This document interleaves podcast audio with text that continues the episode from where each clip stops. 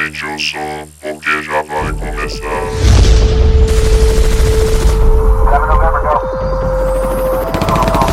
Distopia rastreada.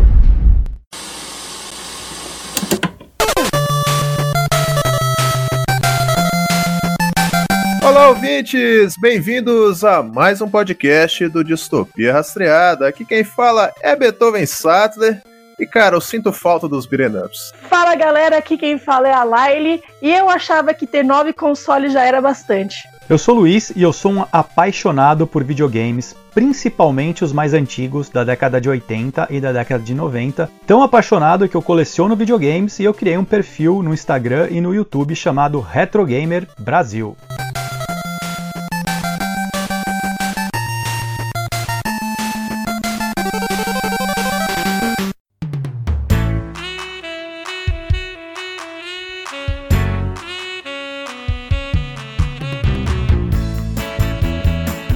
Bem-vindos a mais uma leitura de recados. Aqui quem fala é Beethoven Sattler e hoje está aqui comigo Sou eu, a Laile. o mesmo terror do Distopia Rastreada e foi um especial muito legal que a gente fez de quatro episódios. Cara, corre lá pra ouvir, muito legal. A gente teve um retorno muito bacana. Nossa, assim, esse especial de Halloween foi muito bom.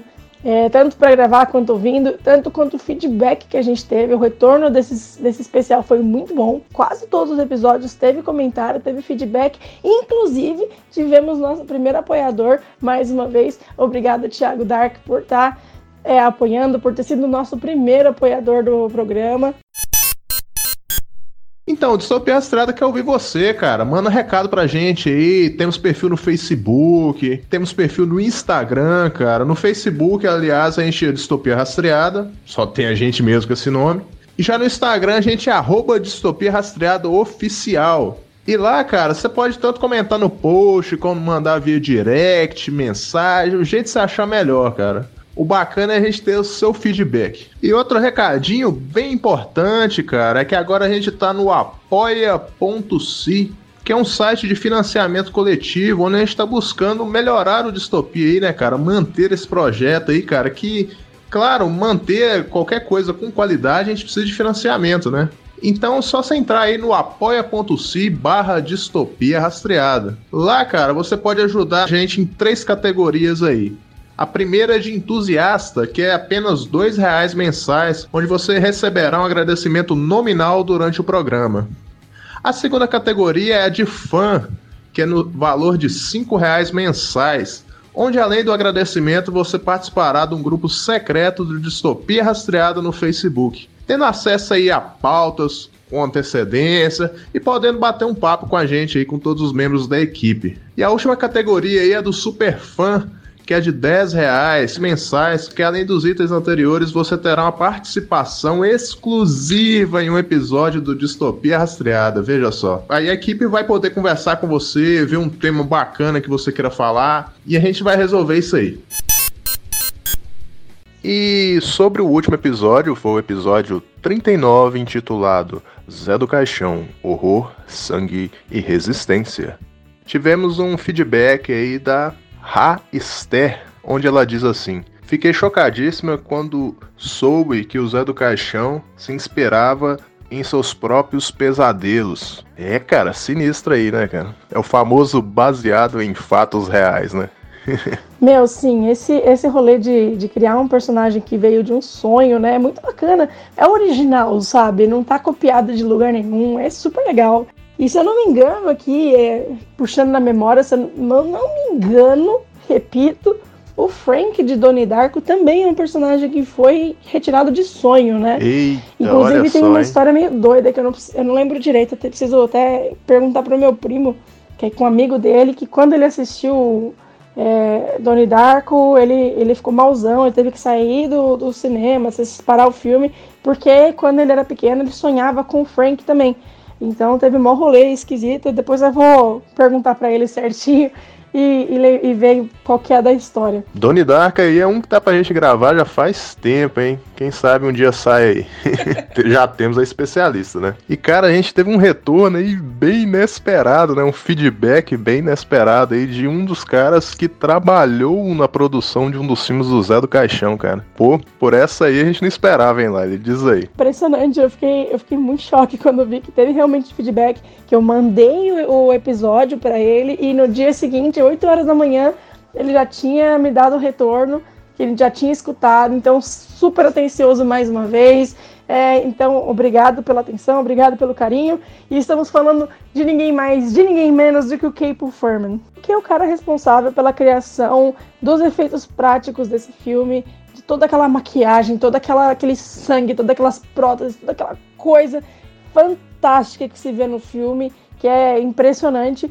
É, eu, como maquiadora, eu, eu, vejo direto em filmes, séries, pesquisando mesmo, e eu tô para ver um trabalho tão incrivelmente bem feito, igual o desse filme. Eu ainda paro e aplaudo de pé, porque parabéns, trabalho muito, muito foda. E o feedback dele foi o seguinte: ele escreveu aqui. Bem bom o programa e a conversa com o Marcelo. Parabéns para vocês pela realização. Do Encarnação não tem sangue de galinha entre aspas, inclusive porque fede.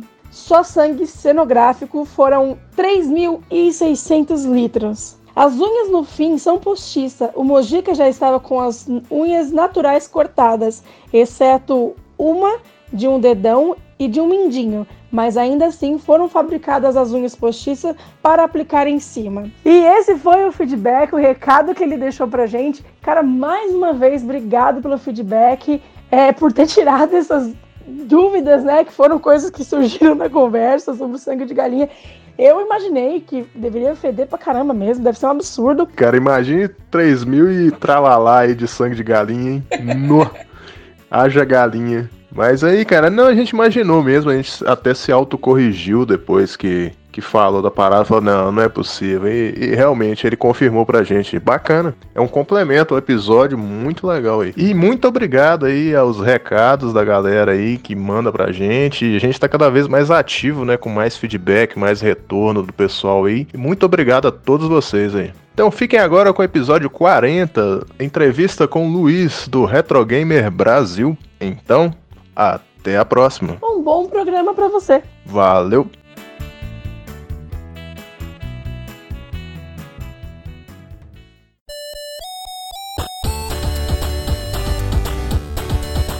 Então, cara, o perfil do Luiz aí, o retrogamer.brasil, foi uma grande descoberta, cara, porque volta e meia eu vi alguma foto de, de algo retrô na minha timeline, eu acompanho vários perfis aí e tal. E quando eu deparei com o dele, primeira vista eu não parei para ler e tal. Mas aí quando eu vi, cara, que tava em português e era um brasileiro mesmo que tava ali escrevendo, pô, eu falei, fantástico, velho, preciso ser amigo desse cara. Não, eu sou, eu sou de São Paulo, sou paulista e paulistano, morei a vida inteira em São Paulo, sou lá do bairro da, da Pompeia, hoje moro em Portland, aqui no, no Oregon. Como é que era a sua infância aí, cara, na época dos videogames? Você pegou desde a época do, do Atari, como é que foi? Primeiro contato com videogame, é, uma amiga da minha mãe, que tinha um conhecido que trabalhava na Philips, né, que lançou o Odyssey, ele, um dia a gente foi na casa dela e ela tinha lá e aquilo foi um choque para mim. Eu fiquei obcecado, né, fiquei infernizando a vida da minha mãe que eu queria um. Era muito caro, família de classe média, então era difícil ter. Mas aí em 83 mesmo, no Natal, minha mãe fez uma surpresa, né? Um dia eu acordei e tinha uma caixa de Odyssey, eu lembro detalhes, assim. E minha mãe e a minha avó ficaram viciadas no Odyssey, então tinha uma Caramba. disputa de quem ia jogar. Eles basicamente se disputa pontuação, quem faz a maior pontuação ganha. Então é um jogo rápido e fácil de você fazer uma, uma competição. Então essa, esse campeonato de Odyssey com a minha avó é, é um dos eventos da, da, minha vida, assim, ficou muito marcante também. Não, muito legal. E você tem esse videogame ainda? Tipo, esse, esse primeiro você ainda tem? Para você ter o próximo videogame, precisava vender o anterior. E no colégio, na escola, todo mundo tinha Atari, né? Então era a galera trocava muito fita de Atari, tinha muito mais opção. E aí chegou um momento e falei, pô, eu quero ter um Atari. E eu vendi o meu Odyssey para comprar um Atari e, e me arrependi. Eu gosto do Atari, eu tenho hoje mas não deu o mesmo clique, então é um arrependimento profundo que eu tenho. É uma pena mesmo, que ia ser muito legal se tivesse ainda. Tipo, ter o primeiro contato, assim. O Odyssey foi minha primeira paixão. Nossa, cara, que bacana. O Odyssey eu, eu conheço de ouvir falar, eu nunca tive a oportunidade de ver um pessoalmente. Esse Odyssey que você tem é aquele da Magnavox que vinha com, com a arma de brinquedo, umas telas coloridas que você colocava na frente da TV. Como é que é essa versão? Esse Odyssey que você falou, ele é o primeiro Odyssey. A Magnavox é a, a marca da Philips aqui no, nos Estados Unidos. E ele foi, ele foi na época foi revolucionário, porque ele tinha mesmo isso que você falou, ele tinha alguns layers para ele simular a cor do jogo, né? Então, um jogo de futebol, você colocava um layer verde. Porque naquela época as TVs eram preto e brancas, né? Então, para dar essa sensação, igual o Luiz falou aí do futebol, é, tinha um layer verde para poder dar uma sensação de campo. Era um videogame bem revolucionário para a época. Bonito, assim, né? Ele é, era um videogame grande. É, ele tem uma particularidade que ele, ele tem uma espécie de um cartucho, mas que ele ativa, na verdade, os jogos dentro é, do console. Ele, então, ele ativa chaves diferentes dentro do console. Então, você tem uma sensação que você está colocando um cartucho, o jogo não está dentro desse cartucho, ele está no console. É, assim, é muito ah, legal. Que da hora! Não, não existiu esse Odyssey 1 é, americano no, no Brasil. Até existiu, é uma história história à parte, foi lançado por um que não tinha licença para fazer. Eu tive em 83, foi já o Odyssey da segunda geração. O Odyssey da segunda geração é um que parece um computadorzinho, né? Tem um monte de botãozinho, o controle Isso. é quadradinho. Ele é muito bonitinho isso aí. Exatamente. Eu acho o design dele até hoje é um negócio que impressiona, assim, e, e foi muito o que a Philips buscava na época, né? Trazer. Ca cada empresa, quando lançou o videogame, ela queria representar alguma coisa, né? Então, algumas queriam para a linha de parecer um brinquedo, outras queriam mais para a linha de parecer uma central multimídia, e foi muito revolucionário o design dele. Não, é, o design. O design dele é tipo, remete, você olha assim, você remete muito, tipo, você vê esses filmes que se basearam, tipo, no- nos anos 80 e tal, querendo ser moderno, sabe? Tipo, ele é muito bonitinho. Outro console que eu sei que você é muito fã é o Phantom System, né, cara? Muito. Phantom System. Nunca foi tão emocionante ficar em casa. Foi um console muito famoso aqui no Brasil e muita gente não sabia que ele é um clone, né, do, do Nintendo. Exatamente. É.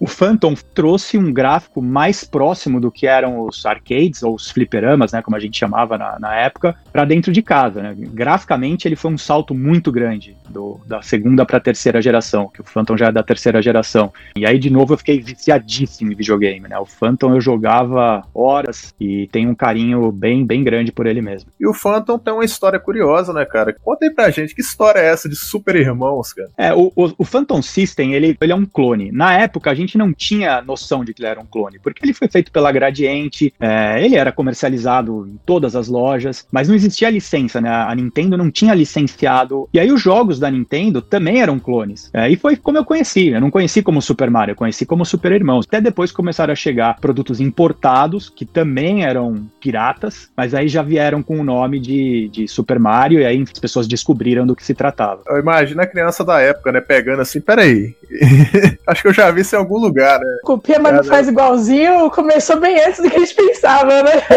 para uma marca de fora entrar no Brasil era muito difícil, né? Tanto que a SEGA entrou através da Tectoy, mas aí num, num modelo licenciado oficial. Mas a Nintendo não, não, não existia, né? E a pirataria comia solta. Mas a empresa que tinha a licença da, da Atari era a Polivox. Existiam inúmeros outros outras empresas fazendo clones e jogos piratas de Atari. Então, um cartucho da Atari da PCE, pô, hoje em dia vale uma grana, assim, é, é disputadíssimo para achar um. Mas na época, pra era a realidade, aquilo era o oficial, né? A gente não tinha noção que aquilo era pirata. Eu lembro vagamente, eu não lembro exatamente o nome, mas eu acho que um, os tios meus tinham um Dactar, cara. Que era, um- Dactar. que era, mesmo, que era uma versão pirata do Atari, né? Foi um, um sucesso, porque um Atari, mas com visual mais agressivo, mais arrojado. E tinha uma versão dele que vinha numa maleta. Então, assim, quem tinha um Dactar era um horrível. Era, meu, esse cara tem um, né? Esse cara tem um Dactar, esse cara, essa menina tem um Dactar. Era um negócio, você queria ir na casa da pessoa pra, pra, pra jogar. Era muito legal. Nessa época surgiu algumas pérolas também, né, cara? Como o Didi na Mina Encantada, que era uma versão. Era um game do Odyssey, né? Que era uma versão de, de um game que existia, né? Ah, acho que um dos primeiros movimentos mais ousados de uma, de uma marca, que foi o primeiro jogo licenciado. E a, a Philips foi genial, porque ela pegou um jogo é, que já existia aqui nos Estados Unidos, e um, um jogo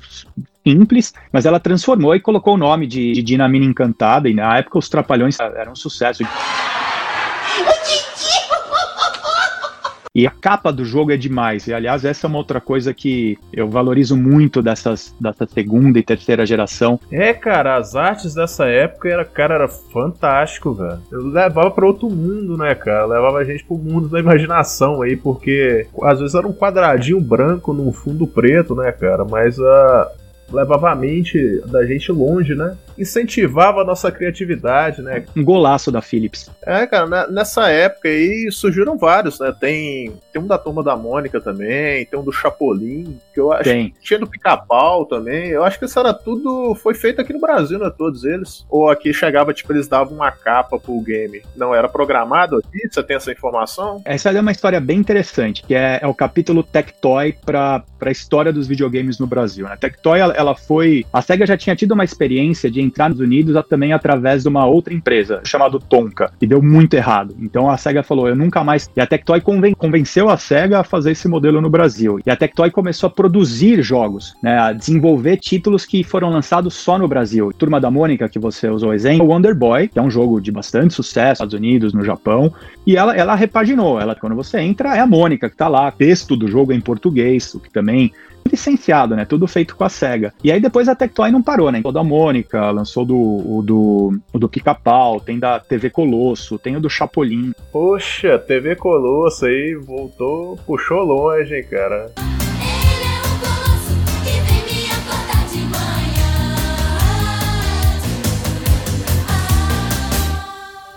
Memórias de infância agora. Bom arco. Ah, mas muito. Esse do Chapolin, ele é interessante porque o Chapolin, ele é do, do, do México, né? Não foi lançado no México. assim. Então, assim, é, o que tem de, de mexicano, colecionador, que entra em contato comigo Caramba. Que da hora. Quando você começou sua coleção, que você falou assim, bom, agora eu sou um colecionador. Eu tive duas fases como colecionador de videogames. A primeira delas que foi nos anos 80 e comecinho dos anos 90, que eu acho que ali eu era mais um jogador do que um colecionador. Desde que eu tive meu primeiro videogame, que foi o Odyssey, em 83, até no final dos anos 80, quando eu tive o Phantom System, tive o Genesis, eu curtia muito jogar, né? Eu adorava videogame, mas eu tinha bastante jogo, eu curtia também colecionar, mas era uma coleção modesta. Depois eu dei uma boa pausa, e aí em 2017 eu tive lá uma onda saudosista muito grande, e eu decidi voltar a, a ter alguns videogames que tinham sido importantes para mim. E aí a coisa começou a ficar mais séria, que é a minha fase atual. Que aí, além de ser um jogador, ou seja, eu gosto de jogar e até hoje eu jogo bastante, mas eu visualizei ter uma grande coleção, com alguns objetivos, né? Com o objetivo de poder dividir muito informação, e aí por isso eu fiz meu perfil no Instagram, agora meu canal no YouTube, o Retro Gamer Brasil, que é um canal novo. É, então eu curto, agora eu curto jogar, eu curto ter aqui a minha coleção, a minha sala de videogames, onde eu posso ver, tocar, enfim, fazer. É uma experiência para mim sensorial completa e essa possibilidade agora, que é uma coisa que eu estou bem empolgado com esse projeto do Instagram e do, do YouTube, que é dividir conhecimento, né? que é poder deixar é, um legado para qualquer pessoa que queira ter informação desde um console que é muito comum, como esses que eu comentei, um Atari, um Master System, um Phantom, até coisas mais raras, mais obscuras, que é difícil de você achar informação. Então eu quero deixar esse legado, esse histórico, né, essa, essa base de conhecimento para todo mundo que curte videogames. Eu nasci nos anos 90, né? Eu e a Laís somos de 1990. Então a gente acabou pegando muita coisa da geração 16 bits. Pelo menos o console da minha infância foi o Super Nintendo, né, cara? E eu notava muito nessa época aí que as coisas meio que coexistiam. Eu não tinha muita noção dessa, desse vácuo de tempo entre um console e outro, porque eu tinha um Super Nintendo, uma prima minha tinha um Mega Drive, outro amigo tinha um Nintendo, outro tinha um Atari. Eu, meio, eu não tinha essa noção de, de espaço e tempo que esses consoles chegavam. E acabou que nessa época que era muito comum a gente ir na casa do amigo jogar, né? Então eu acabei conhecendo muita coisa assim, indo na casa de uma pessoa, na outra, até eu ter o meu próprio console em casa, né? Você coleciona o Super Nintendo também, porque eu vejo muitos jogos da Nintendo, né? O do Nintendinho, o famoso Nintendinho aqui no Brasil. Isso que você falou é, é perfeito, de, é o que de fato aconteceu. 88 a 94 foram anos, o brasileiro ele deu com três gerações de consoles, mas o, Atari ainda fazia sucesso no Brasil, a segunda geração ainda com bastante coisa sendo lançada e a chegada da terceira geração com o Mega Drive e com, com o Super Nintendo. Não é um videogame que eu tenho uma conexão emocional tão grande, assim, tenho com alguns jogos, mas dentro da, dos consoles que eu coleciono, ele é um dos menos jogos. Não é um, um negócio que eu, que eu jogo com muita frequência. Não tá entre meus top consoles. Hoje em dia já é extinto, né, cara, as, as locadoras de games, pelo menos aqui no Brasil. Se você achar uma, cara, o pessoal praticamente endeusa ela e vai Ah, não sei nem se mundo. tem, eu nunca mais vi. É, game, game se tornou um negócio tão lucrativo nos anos 90 que você não só tinha é, games numa locadora de vídeo, por exemplo. Não, tinha locadoras específicas de games. E Tinha. o cara Uhum. só fazia isso, o cara só alugava e tinha um local pra você jogar. Você tem uma ideia de quanto quão lucrativo era isso. Pra Você tem uma ideia, eu sou do interior de Minas Gerais, governador Valadares. Na época, tinha três locadoras de games, específicas de games, só no meu bairro. Olha que loucura, cara. Hoje em dia isso é inviável. Sim, eu adorava ir pegar jogo no- na locadora. É um negócio que eu juro que, sinceramente, É, era demais. É assim, eu, eu se pudesse voltaria com isso, que eu acho que não é a mesma coisa, sabe? Às vezes você não tem o dinheiro pra comprar um jogo novo, você tá afim de jogar, mas, cara, você tem que comprar. Às vezes, assim, você até compra um jogo legal, você quer jogar outro, você fala, puta, não tenho dinheiro pra comprar. Ainda mais os jogos hoje, né? São caros pra caramba. Aí você vai ter lá e tem que trocar com alguém, você pega um usados, mas você fala, mas eu queria manter. então, assim, acho que alugar esse negócio muito legal que você ia, jogava, aí você gostava, você comprava depois. É porque tinha o contato do lugar, né? Você ir no lugar, você tocar nas coisas, porque você pegava as capas, pra você escolher os Sim, jogos. era muito legal. Você conversava com os amigos, "Ah, você já jogou isso aqui, você trocava informações, era, um, era uma época bem bacana, eu cara. tenho saudade dessas E era uma experiência completa, né? Sempre demorava no mínimo meia hora pra você ficar É. lá e, e escolher os jogos. É uma pena. Eu descobri que em uma cidade perto de onde eu moro aqui, que é uma cidade que chama Bend, existe a última Buster. Assim, na minha cabeça, acho que na maioria das pessoas, todo mundo imagina que a Blockbuster Nossa, eu acabou. achei que tinha acabado. É, mas nessa total, cidade já. eu descobri, eu fui pra lá, meu, peguei o carro, fui pra lá, três horas de viagem. E foi uma viagem no tempo. Conseguem manter a mesma experiência dos anos 90, dos anos 80 lá, assim, igualzinha, Nossa, idêntica. maravilhoso. E muita gente alugando. Assim, mesmo com pandemia acontecendo, a, a galera em peso lá, todo mundo de máscara deu. E foi interessante que 80% do público que tava lá, 50 pra cima. 50 pra cima? Ô, é, cara, bastante que cabelo branco. assim. Vindo o podcast de vocês sobre filmes de videogame. Cara, eu me, eu me deliciei todos os pontos que vocês trouxeram. Muito legal o conhecimento de vocês. Cara, a gente, a gente é de 90, Então, valeu, mas o cara. nosso espírito te- viveu nos 80, sabe? Porque, a- nossa, a, É, a gente é isso. fascinado. Tanto que, assim, às vezes o tema nem é sobre anos 80 e a gente acaba chegando em algum momento. É porque, é querendo ou não, os anos 90 no Brasil, ele era muito anos 80, porque em questão de filmes, em questão de música, porque muita coisa chegava com um certo atraso aqui. Verdade. Então a gente acabou vendo muita coisa disso na nossa infância e a gente não tinha nem noção que era coisa antiga, entre aspas, né? A gente tem essa cultura graças às sessões Uhum. da tarde da vida, games, e, e por conta também de eu ter um irmão mais velho, acabava que eu conhecia coisas que ele gostava também, tipo Tokusatsu. É, isso ajuda muito. É, e e ele era sempre meu parceiro. Eu sempre fui o, o jogador 2, o player 2. A infância toda, cara. Eu não Você ainda era Player 2. Eu, tipo, com meus primos, como eu sempre fui a mais no- nova da família, eu era o Player 7, sabe? Que era aquele controle que nem era do videogame, que fingia que tava jogando, eu achava, eu achava que tava lá arrasando e nem era eu.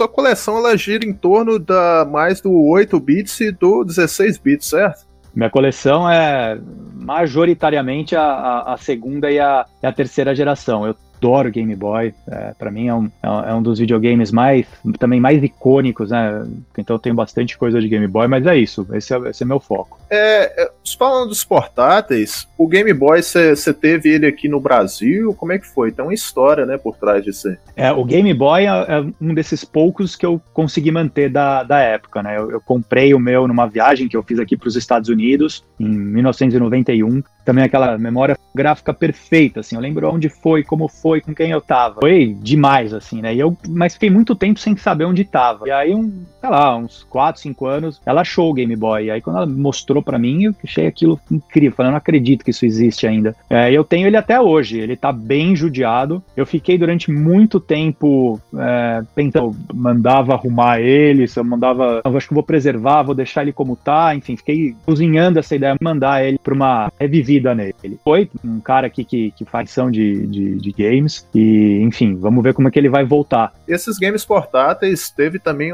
os famosos Tiger Games, né? Aqueles games Watch. Sim, Teve dezenas, né, cara? Aqui no Brasil era muito comum aquele 9.999 em 1, que só tinha Tetris. exato. Esse todo mundo teve um contato com ele. Era um absurdo. Esse fez história, eu adorava a musiquinha do Tetris.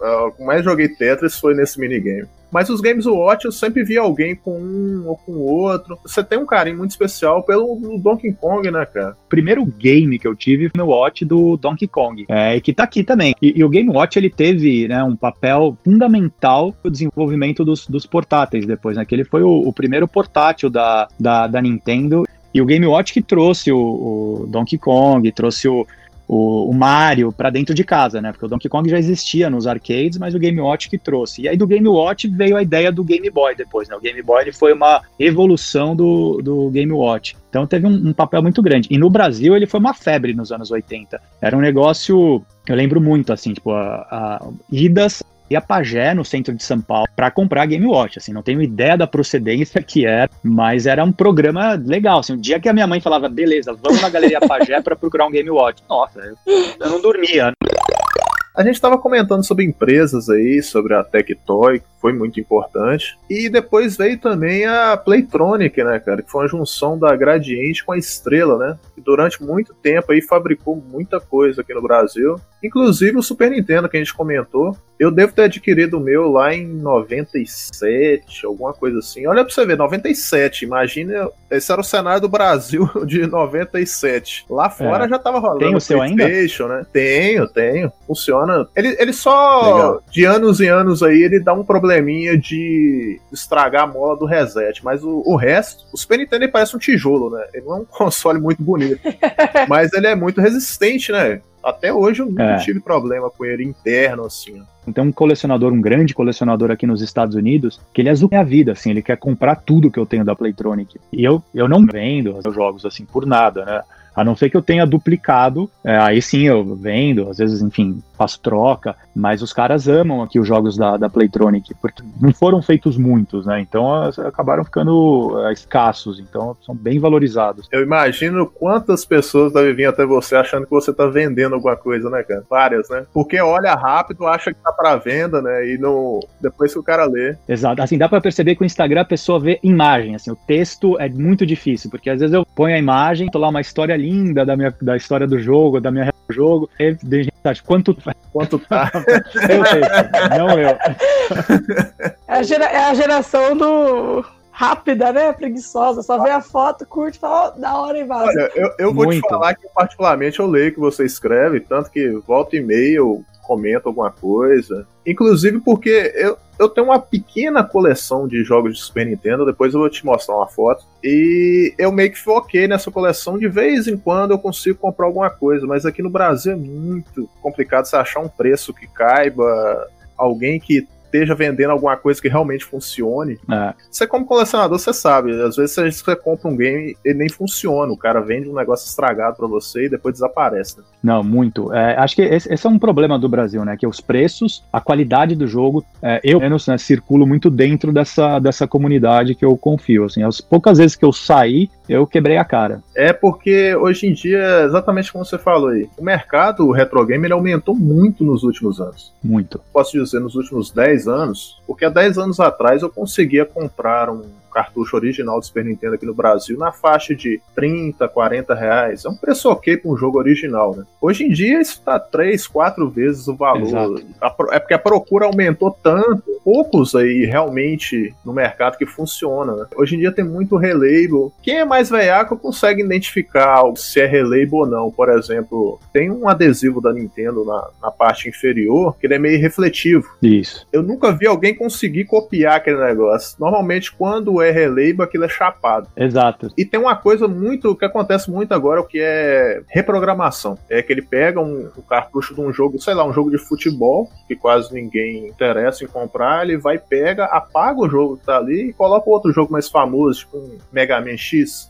Aí ele vende aquilo como se fosse um original, um valor lá em cima, e lucra em cima daquilo. É praticamente impossível você saber se realmente aquilo. Se o cara não falar que foi repro, é, você identificar que aquilo é verdadeiro ou não. Isso no colecionador é muito complicado, né, cara? Esses são os, vai, os perigos da, da coleção ou, ou coisas que são caminhos que não foram muito legais, né, que aconteceram. Mas acho que como tudo, assim, eu acho que teve o boom, né, movimento grande da, da- acho que das pessoas quererem ter essa volta ao passado e trazer, natural da- dessa demanda aumentar, mas aí é óbvio que apareceram os aproveitadores e, e, e aí hoje o mercado inflacionou muito por causa disso, né? Muita gente que, que tem interesse em que de fato inflacione, né? Tem pessoas que entram de- vendendo por preço mais alto e comprando por preço mais alto para você ir subindo, né? A, a base é uma pena isso, porque começa a ficar impossível, né? De você colecionar é, itens legais, bem conservados. Os preços estão, para mim, desproporcionais. Assim, já, já saiu do, do limite. Essa, essa inflação de, desse mercado,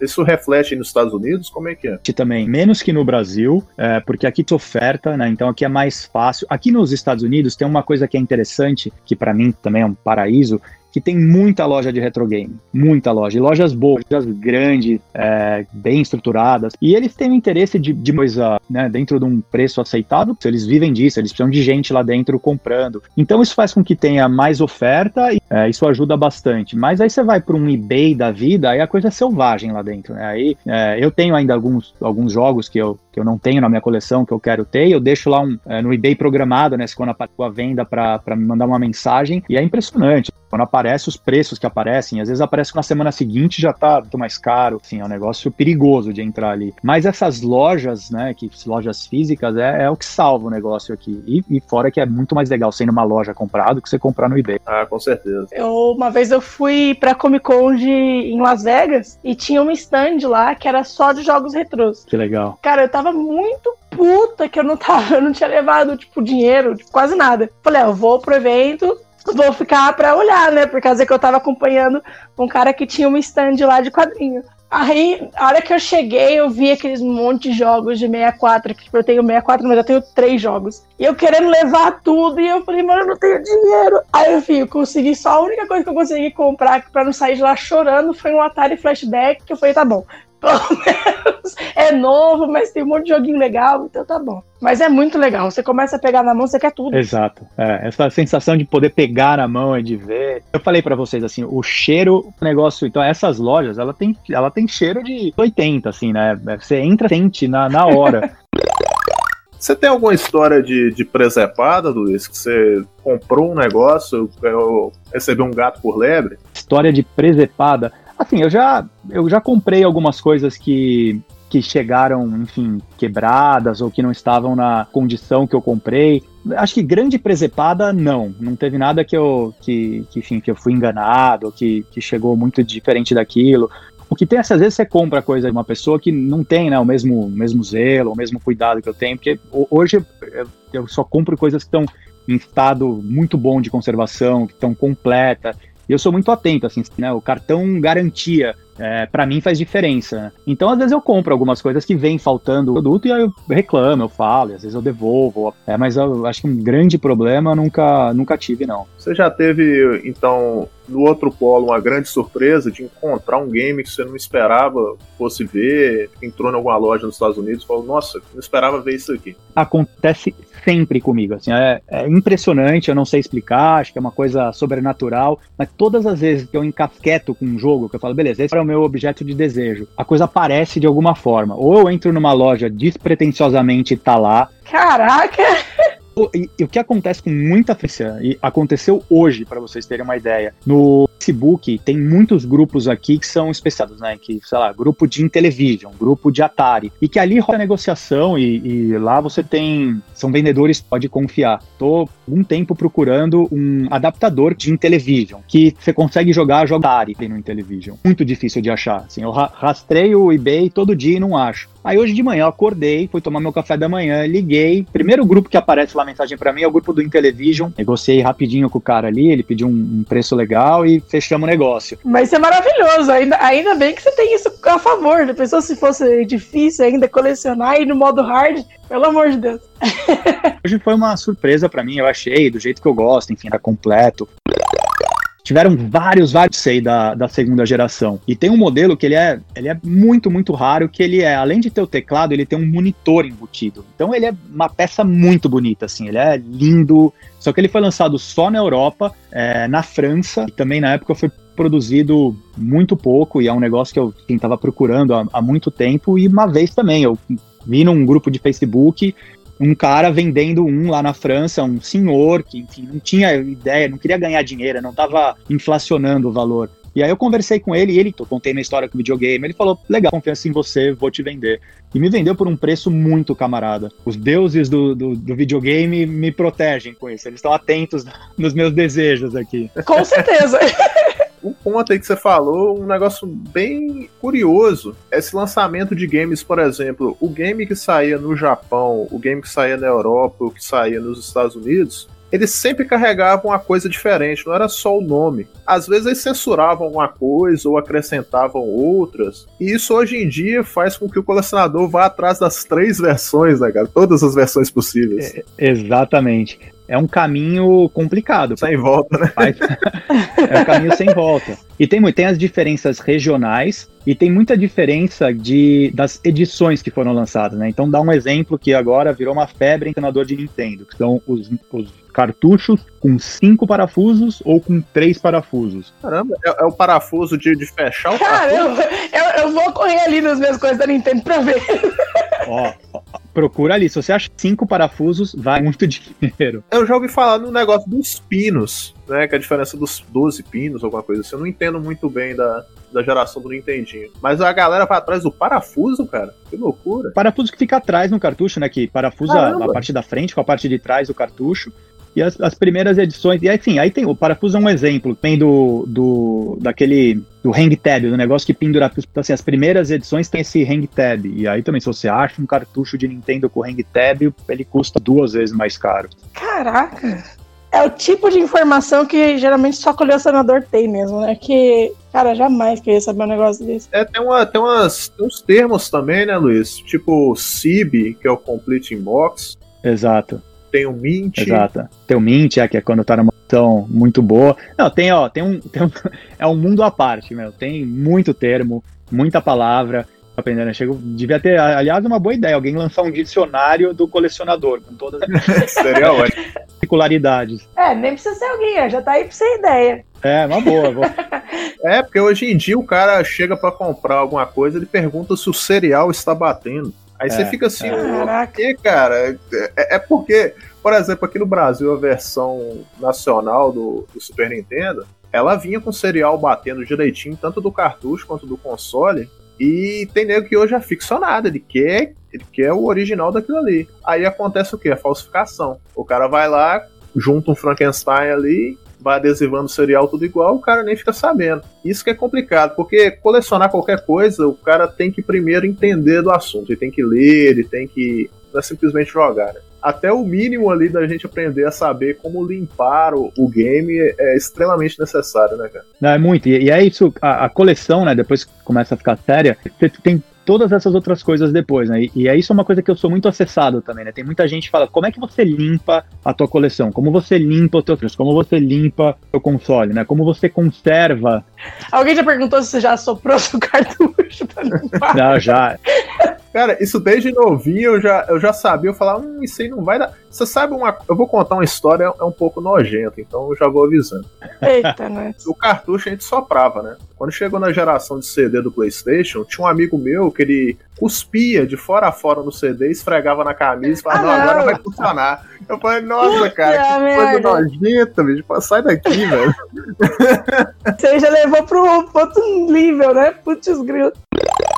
Eu conheço muita gente que não gosta de colecionar jogos de com CD, por exemplo, porque o CD é muito frágil, né? É. Então é difícil você achar um que não esteja arranhado, e dependendo do arranhão, o jogo tá arranhado no meio ou no final. É um negócio muito complicado, né?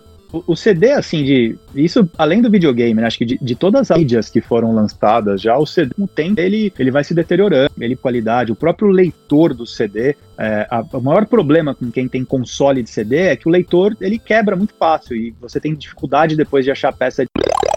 Tem uma gaveta aqui só de chave. Caraca. Caramba, você tem uma caixa de. só com as chaves? Tenho, porque cada um é um jeito diferente de abrir. A bateria ela acaba depois de um tempo. Então, para abrir também precisa de uma chave específica. Então, tem, tem muita particularidade de chaves também. Aí, o seu ouvinte tá, tá ouvindo a gente aí, todo colecionador também tem que entender um pouco de manutenção, senão não adianta, cara. Sua coleção vai pro buraco muito rápido. Não, o básico precisa mesmo. Porque aí tem coisas mais complexas, mais difíceis. Eu, por exemplo, não, não se precisar abrir um console, acerto, mas não sei fazer. É, soldar alguma coisa.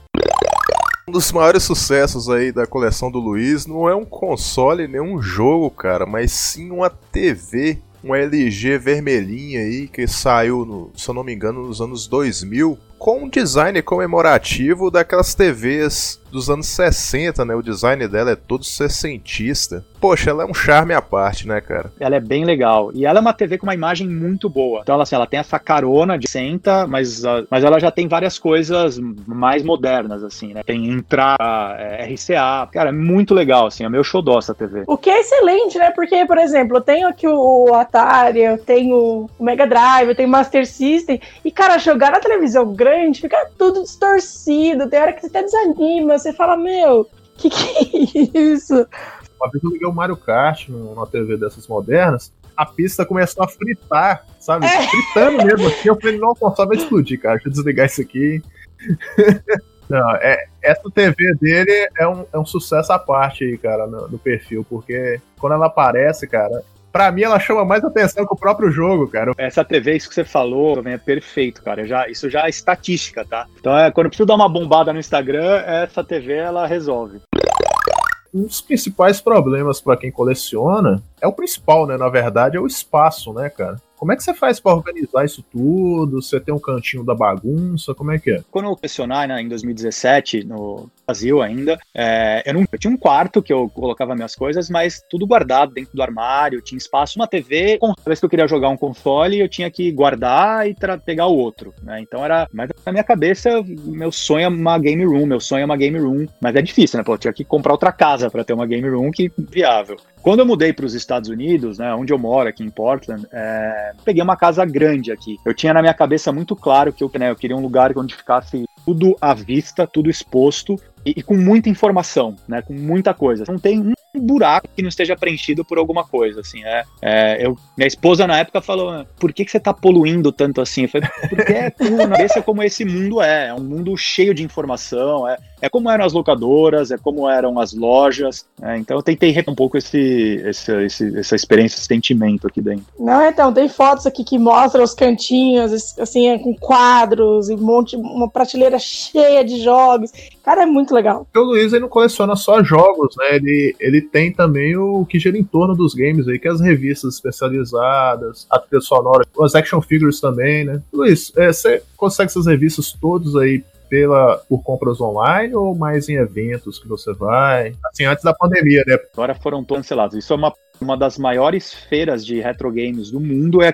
É, acontece todo ano, mas vem gente do mundo inteiro. Eu tive chance de ir em uma só do ano passado. Tava desse ano, mas, mas foi cancelada. As revistas compro muito pelo, pelo eBay e nessas lojas que eu falei que tem por aqui. né? Tem, tem uma loja aqui que tem um acervo bem grande de, de, revista, tem, tem alguma coisa legal, eu trago para casa. E eu tenho muita revista da, do Brasil. Para mim, a mais icônica de todas é a Ação Games. Ela era a única fonte sobre o que tinha no Brasil, mas o fora do Brasil também. E aí eu consegui comprar a- a- os, os primeiros números da Ação Games, foram aqueles que de fato vi lá no- no- nos anos 90. E essas ficam expostas na, na minha parede aqui, e, eu olheio, vejo dicas de jogos que eles, eles, eles mostram o gameplay inteiro, é, mostrando como passar de fase, um chefão. É, eu adoro. Folhear essas revistas, para mim, é bem legal também. É, cara, essas revistas elas, elas marcaram época porque elas eram a única fonte de informação que a gente tinha, né? É, Até programas de TV que passavam alguma coisa de games era muito por cima, era mais uma propaganda do que propriamente uma abordagem do, do assunto, né? A revista era a melhor opção. assim, iniciou muito, muitas coisas que eu tive depois.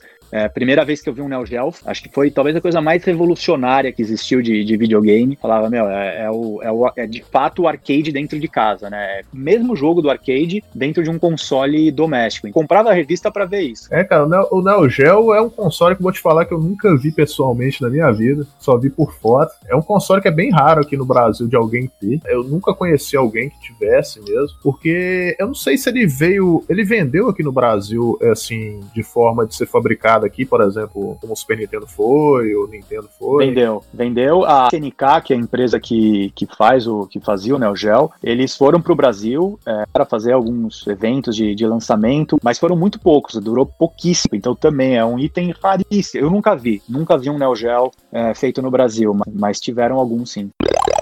E as action figures? É sempre voltada. Você tem o jogo e a action figure, não é isso? É, eu tenho, tenho duas da Action Figure, né? Que chama NECA, que eles lançaram é, uma linha que é né, nos jogos de Nintendo e alguns de, de Atari. A capa é a capa do jogo. O boneco é o boneco do jogo. É o Batman azul. Isso. Que da hora. Isso. E aí eles lançaram o Sexta-feira 13 do Fred Krueger de Nintendo, né? Então, eu adoro esses, assim, são xodós que eu tenho aqui. Quando comprou, deve ter, ter caído uma lagriminha, então. é o tipo de coisa que emociona. Eu tenho dois de cada um, porque eu já comprei falando, ok, se um estragar, eu tenho um de reserva. Que eu gosto. É, essa, esse é o colecionador de verdade, pô. É isso aí. Dos gêneros de, de jogos que eu vi que você mais gosta os beat'em ups, né? Que eu também, Muito. particularmente, eu, eu partilho desse, desse gosto. Que é um, um gênero de jogos que fez um- muito sucesso ali durante os anos 80 e 90. E, cara, que toda vez que eu ia alugar, eu tinha que alugar um beat'em up, poder jogar com meu irmão, porque a gente não se segurava, cara. Tinha que ter um beat'em up no aluguel ali. é, colaborativa ali, você faz uma estratégia junto com a pessoa, mas é, é meu gênero preferido. Se a uma hecatombe eu tivesse que escolher um jogo pra salvar comigo, é o Double Dragon. É, esse é, pra mim, é fantástico. Esse jogo que eu tenho mais item na minha coleção. Tinha 8, 9 anos, minha mãe deixava eu ir sozinho no fliperama, eu com um vizinho lá, e a gente ia, era bem perto de casa, e a gente ia e ficava jogando junto Double Dragon, né? Então, que você falou da, da história, da sua história com o seu irmão, é, eu tenho muito isso, assim. Então, ficou uma minha relação emocional com o Double Dragon grande. É, pra variar, eu era sempre o, o segundo personagem do game. Eu nunca conseguia pegar o primeiro. É, e ele sempre ficava pistola se eu acertasse ele, porque, não, cara, joga direito. Vai, tá bom, tá bom. Eu tô vendo aqui, na hora que vocês começaram a falar de, do- de Double Dragon, eu, tipo, tô, tô aqui no, no Instagram dele só dando aquela zapiada, né? Eu tô, inclusive, numa foto, eu parei na hora que vocês falaram, é de 25 de janeiro. Cara, são 10 imagens, assim, no post só de Double Dragon. Tipo, é impressionante tipo, tanto de coisa que você tem. Eu fiquei de cara de ter uma versão do Atari do Double Dragon. Eu não fazia ideia, cara. Caraca, mano. Como assim, cara? Isso aqui, isso aqui é, é um, é um tabuleiro ou, é jogo? Pare- tipo, é tão grande a caixa que parece um tabuleiro. Todo jogo. Não sei se é exatamente o que você está falando, mas tem uma caixa que é, que é do, do, do Commodore 64, né? Que é um computador também icônico dos Que da hora. E o do Atari que você comentou, assim, foi um jogo que eu descobri já nessa, nessa minha última fase de colecionador agora. Eu não sabia que ele. é, e foi uma daquelas descobertas, sei lá, que abre um mundo novo, né? É, é dificílimo de jogar, horrível, assim, né? Imagino. É, bem primário mesmo, mas é um item bem difícil de achar também. A chamada retrocompatibilidade, né? Normalmente não dá muito certo. Engraçado, a capa dele tá me lembrando muito é, Warriors. Aí, galera, encontrei Coney Island! Calcula quantas paradas falta pra chegar. Ih, compadre, é geometria demais pro malandro aqui.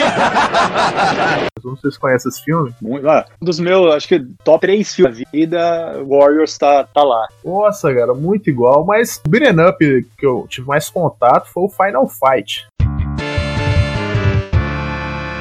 Poderia dizer um filho do Double Dragon, né? Que o Double Dragon ele veio antes, né? O É. Final Fight, ele foi um, um boom dos anos 90 inacreditável, cara. Dezenas de Ele direções aí também. E eu acho que foi o que eu mais joguei dos beat'em ups foi ele. Mas tem alguns bem, bem desconhecidos, né, Luiz? Talvez você conheça. Tem um, tem um game beat'em up que eu descobri há pouco tempo. Foi um game que só saiu no Japão. Kamen Rider. Você tem esse game? Você já viu ele? Eu tenho.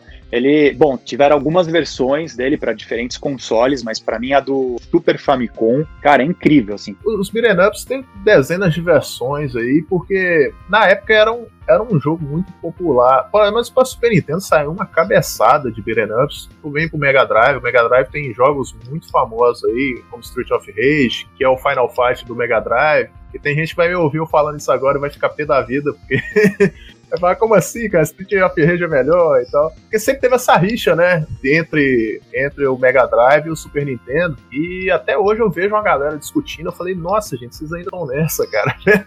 Dá pra jogar os dois, entendeu? E o Mega Drive, infelizmente, eu tive pouco contato com ele. Eu joguei pouquíssimo ali, pouquíssimo. É, acho que a Lyle teve mais contato, o Luiz com certeza muito mais. É, eu fui na casa da Lyle, a Lyle é de São Paulo. Eu não sei onde é que a tá atualmente, que ela era de Louveira, como é que é a cidade agora? Jundiaí, é. Jundiaí. Na época ela tava em Louveira. E eu cheguei lá, ela tava lá com California Games, cara, com caixinha. Cara, é meu jogo tudo. favorito. A gente ficou jogando horas aquele negócio e ela com um PS4, um Xbox, não sei o que lá. E a gente jogando Mega Drive, sabe? Tem gente. você vê uma cena dessa e ia falar assim, cara, peraí, que, que viagem é essa que vocês estão aí? Não, porque, querendo ou não, acaba sendo mais divertido, né? Pra, pelo menos pra gente, a gente tem essa memória, essa. Então, é, o, o, o Mega Drive, tipo, o California Games, o meu toque de celular é a musiquinha do High Score, cara. É o tatarana. Tatarana, tatarana, Que legal. Tipo, é, é, é meu jogo favorito, fácil, assim, é muito bom. Que legal. Nossa, boa, boa ideia que você deu. Perguntam, né? Porque eu não gosto dos videogames modernos, né? O tempo ali. Muita gente pergunta, mas por quê, né? Eu não sei, o meu cérebro, ele é, ele é linear, ele é 2D. Quando eu entro num 3D, que foi quando o Nintendo 64 chegou, que começou a trazer os jogos mais 3D, né? Jogos de exploração de universo. Aí, pra mim, não, não, não consegui mais jogar, né? Não- então, eu acho que meu cérebro foi muito configurado nesse sistema 2D. Tem também pra, pra poder gostar do 3D, sabe? Quando chegou o 64, eu meio que torci o nariz, porque na época eu não tive uma experiência boa. Porque a gente tinha um probleminha antigamente de sistema de cores, né? Aqui no Brasil era PAL-M, nos Estados Unidos NTSC. E quando Isso. o 64 chegou aqui, um amigo meu ganhou de presente, ele veio importado. A gente foi ligar o console ele tava em preto e branco. E a gente tentava em outra TV preto e branco. Eu falei, caramba, cara. E a gente meio que pegou raiva do console só com a primeira experiência, mas depois que a gente descobriu que tinha que ter um, é, um processo chamado transcodificação, eu acho que a maioria que Exato, tá ouvindo nem se lembra mais do que, que é isso. Mudar a cor do console para poder a TV ler. Hoje em dia, toda TV ela já meio que já converte, né? É, é, era isso mesmo. A, a transcodificação era comum, né? Você mandava às vezes para um técnico, ele transcodificava. Era, cara. E eu custei pra ver o 64 colorido, então eu tive que ter meio que um certo. Acabei migrando um pouco, deixando o Nintendo um pouco de lado e na época jogando um pouco mais o PlayStation. Depois de mais velho que eu fui fui tendo mais gosto pelo, pelo retrô, fui vendo canais que como o seu, que eu, que eu achei o perfil seu, que, cara, todo dia eu venho cá, dou uma olhada, vejo algo novo, aprendo alguma coisa nova. É bem bacana, cara. Legal. Co- Como que você achou meu canal, Beethoven? Então, eu tava. Eu tava justamente olhando canais de, de games, só que a maioria que eu tava vendo era tudo venda e, e tudo da gringa, assim, só tava vindo. Ó, às vezes me adicionava. Aí eu bati o olho e falei, olha, em português, que legal. Aí, qu- quando eu descobri que você era brasileiro, eu falei, cara, o brasileiro tem essa coisa, né? Ele descobre um brasileiro, ele já, já tem uma afinidade automática. Mas, cara, tem que, tem que seguir esse cara aqui, eu vou, vou olhar. E eu gostei, cara, porque você não só posta, escreve sobre o assunto, você conversa com a galera, você dá retorno. Por mais que o cara escreva alguma coisa, sei lá, o cara talvez escreva uma bobagem, não entende sobre o assunto, você vai lá, corrige o cara, é, dá ideia sobre outras coisas. Você interage, isso é muito importante, cara, na, internet, na comunicação, né? Essa é a troca legal, né? Muito mais pra ser uma troca do que ser só, só eu colocando conteúdo. Enfim, hoje, gente que a gente se relaciona né, de outras formas, fomos para outras plataformas, tem grupo de WhatsApp pra pra conversar, gente que eu já fiz live. É, isso, isso é bem legal mesmo, por causa que eu, eu sigo alguns, tipo, só que eles são gringos, igual o B falou. E assim, eu já tentei interagir com alguma galera, mandar comentário ou perguntar alguma coisa, e tipo, não teve resposta. Os caras é mais pra, tipo, exibir a coleção do que qualquer coisa. Então é um diferencial muito legal seu mesmo. Que ninguém passe por isso comigo. Assim, mandar uma mensagem, eu vou responder, eu vou, eu vou interagir. Eu- Eu tenho uma pergunta um pouco complicada pra você. É, você tem noção é, de quantos jogos você tem atualmente? Tenho. Eu tenho um, um aplicativo que é bem legal, onde eu consigo catalogar, registrar jogos. Né? Então, toda vez que entra um jogo na coleção, esse aplicativo ele é de dados, então, e ele te traz todo o histórico do jogo, desenvolvedora, distribuidor, que ano foi lançado e até o preço de mercado, né? Ele te traz o preço de um jogo solto, de um jogo completo, jogo novo. Nossa, incrível. Olha, E, e aí ele é muito legal, muito. E ele vai te dando todas as estatísticas, né? Então lá eu consigo controlar minha coleção inteira. Todos os jogos, sei jogos que eu tenho por console, sei o valor da minha coleção, é, sei a ordem que eu comprei, né? É, então hoje eu tenho é, Mais de mil jogos, cerca de 60 consoles diferentes. Uau, é muita coisa. é bastante coisa. Nossa, impressionante.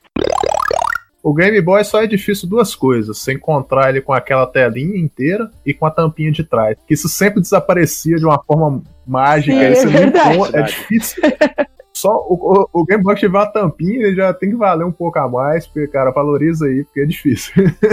Coisa do Game Boy que é muito engraçada, assim, hoje eu tento jogar, né, no original, aquele com a tela verde, muito difícil. cara. Eu falo, como é que eu jogava, né? Dá pra enxergar, você precisa ter uma luz, uma luz perfeita, aí você pega o jogo, senão não consegue enxergar. Aí eu fiz algumas, eu tenho, né, mantive alguns originais, mas outros eu fiz modificação e coloquei tela com iluminação, é, porque aí eu consigo jogar tranquilo à noite. Falando em console difícil, cara, teve um console da Nintendo, Virtual Boy, você tem esse console? Não tenho. Dos poucos que eu não, que eu não tenho, é uma peça rara, né? Um negócio bem diferentão, mas eu acho ele um mico, assim, né? Falando em dificuldade de jogar, acho que o, o- o Virtual Boy é o mais difícil. Ele é muito complicado. Ele já vinha nas instruções na época falando que poderia te dar dor de cabeça, então a parada já era, já vinha assim. E é difícil achar ele inteiro também, né, cara? Porque tinha um pedestalzinho. Esse console ele tinha vários problemas, não era só a forma de você jogar, as cores dele, o console era só vermelho e preto. Ele foi muito mal planejado, vou te falar a verdade. Tanto que ele, ele rapidinho, ele não. Ele foi cancelado, já não, Não vingou, né? vendas ali. A biblioteca de jogos dele é, é pequena.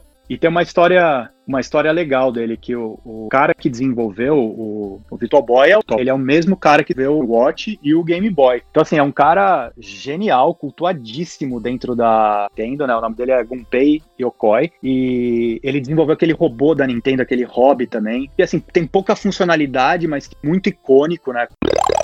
O James Rolfe, você já chegou a conhecer ele pessoalmente, cara? Não, não conheci, não conheci. Porque eu vi que você conheceu o John Hancock, né? Conheci. Que é um colecionador bem famoso aí. E o primeiro, acho que o vídeo dele que eu vi foi um Complete Set do Super Nintendo. Eu fiquei de cara. Eu falei, caramba, o cara conseguiu o Complete Set. Complete Set nada mais é que são todos os jogos lançados nos Estados Unidos. Falei, cara, esse cara é bruto. Você chegou a trocar ideia com ele ou só tirou foto e tal? Depois, no começo desse ano, é, antes da pandemia, teve uma feira menor aqui, feito por loja que organizou, e eu fui também, e legal. E aí eu tô andando feira, uma barraquinha humilde, assim, um stand humilde, te olho e falei, cara, só pode ser ele. E eu vi, não, é ele mesmo. E aí eu fui conversar com ele, né? Me, ap- me apresentei, mostrei meu canal. E ele muito atencioso, assim, muito. E conhece a cena do Brasil, né? Me perguntou muito de Tectoy, de Playtronic, e enfim, e, e- do lado de outro cara, tem um canal menor, mas que também é muito legal, que chama é, John Higgs, que também é um cara de muito de, de videogame. Tem uma, e esse John Higgs, ele também tendo alguns homebrews, eu comprei um, um jogo que é demais, que é o, o Moonwalker, né, do, do Michael Jackson, que foi um jogo que foi lançado pro Mega Drive. E esse jogo, quando foi lançado, ele não tinha música thriller na, na trilha sonora do jogo. Como que uma das músicas mais icônicas do Michael Jackson tá no jogo. E foi um problema de licença na época. E esse John Higgs, ele desenvolveu uma versão desse jogo com thriller. Que da hora. E eu comprei, muito legal. Então eu conheci esses dois ali, foram, vai, dessas grandes personalidades, foram os dois que eu conheci. É porque muitos desses caras aí, eles são. Hoje em dia são celebridades do YouTube, mas eles, eles vieram antes do YouTube, cara. Já criavam conteúdo antes do YouTube. James Rolfe mesmo era um canal que eu não vou lembrar o nome agora. Mas eu lembro quando eu comecei a mexer no YouTube, esse cara já tava lá postando vídeo, assim. Eu falei, numa época que o YouTube nem remunerava, né? Ele só era um espaço pra você postar vídeo. Bem bacana. É, e hoje ele é, uma, ele é uma celebridade mesmo, cara. Andando pela feira, meu, multidão atrás dele, assim, todo mundo pedindo autógrafo, querendo falar com ele, segurança em volta. Tem algum jogo que você tá atrás agora, que você ainda não achou, você tá em mente, que você tá tipo assim, cara, eu tenho que ter esse. É o santo graal dos jogos aí. Oi, Rick. E aí? Bom te ver. tenho que ter essa parada, mas não tô achando em lugar nenhum. Tem, cara, assim, tem, é, aliás, alguém achar esse jogo, me fala. E nem é um, um- o jogo em si não é difícil de achar. Eu tenho, mas eu não tenho ele na versão completa dele, com kart manual. Eu nunca achei. Eu já conversei com todos os colecionadores que eu conheço, já fui em todas as lojas, feiras, é, que é o Emilins do Atari. É, que é um jogo bem legal, né, aqueles joguinhos viciantes assim. E, mas eu não sei porque é impossível achar um E só de pensar que assim, al- alguém tem, às vezes nem sabe que vale alguma coisa e tá guardado no sótão de É, alguém. você que tá ouvindo aí que tem ele, entre em contato aí com o Luiz aí. Não, cara. então, eu vou, até, eu vou até ver com meu primo, com minha tia, por causa que minha tia tem um Atari paradíssimo lá. É, meus primos têm uns jogos também super parados, assim. É que os meus primos, eles ainda, eles ainda guardam por carinho, mas minha tia, ela tem, às vezes eu olho e falo, mano, me dá esse jogo aí. Ela, não, deixa aqui. Aí vai, vai que ela tem, né? Lembra de mim, fala Vou- comigo. vou mandar recado pra ela. Eu só queria te perguntar uma coisa aqui, cara. Esse He-Man do Stranger Pô. Things aí, cara. Não, que fantástico. Esse, Cara, acho- tem- Só pra falar que eu não citei Stranger Ah, Things hoje, maravilha. É, eu então, termino com essa aí. achou um jeito. Parabéns, Beethoven, parabéns. E volta, né? Puta merda, conseguiu achar, encaixar Stranger Things aqui, eu não acredito. Você é um. Nossa, não dá, velho. Como é que você arrumou essa action figure, cara? Essa custom aí, cara? Fantástico. 2018 eu fui pra Islândia. Não foi a trabalho, fui, fui numa viagem a trabalho que depois eu emendei, né? Falei, vou pra Islândia, que era um lugar que eu sempre quis conhecer. E é um país pequeno, né? Muito pequeno. né? E desde que eu comecei a colecionar, todo lugar que eu vou, eu procuro uma loja de, de videogame antigo. E pesquisei e achei um museu do, do videogame, que é num lugar onde era um metrô, então é subterrâneo, assim, bem obscuro. Você desce uma escada, um lugar bem, bem escuro, com iluminação precária. Peguei uns jogos legais, achei jogo lacrado, assim, uma coisa que nunca. E aí, esse boneco do, do He-Man, que é uma versão dele do Stranger Things, é um dos itens mais legais que eu tenho.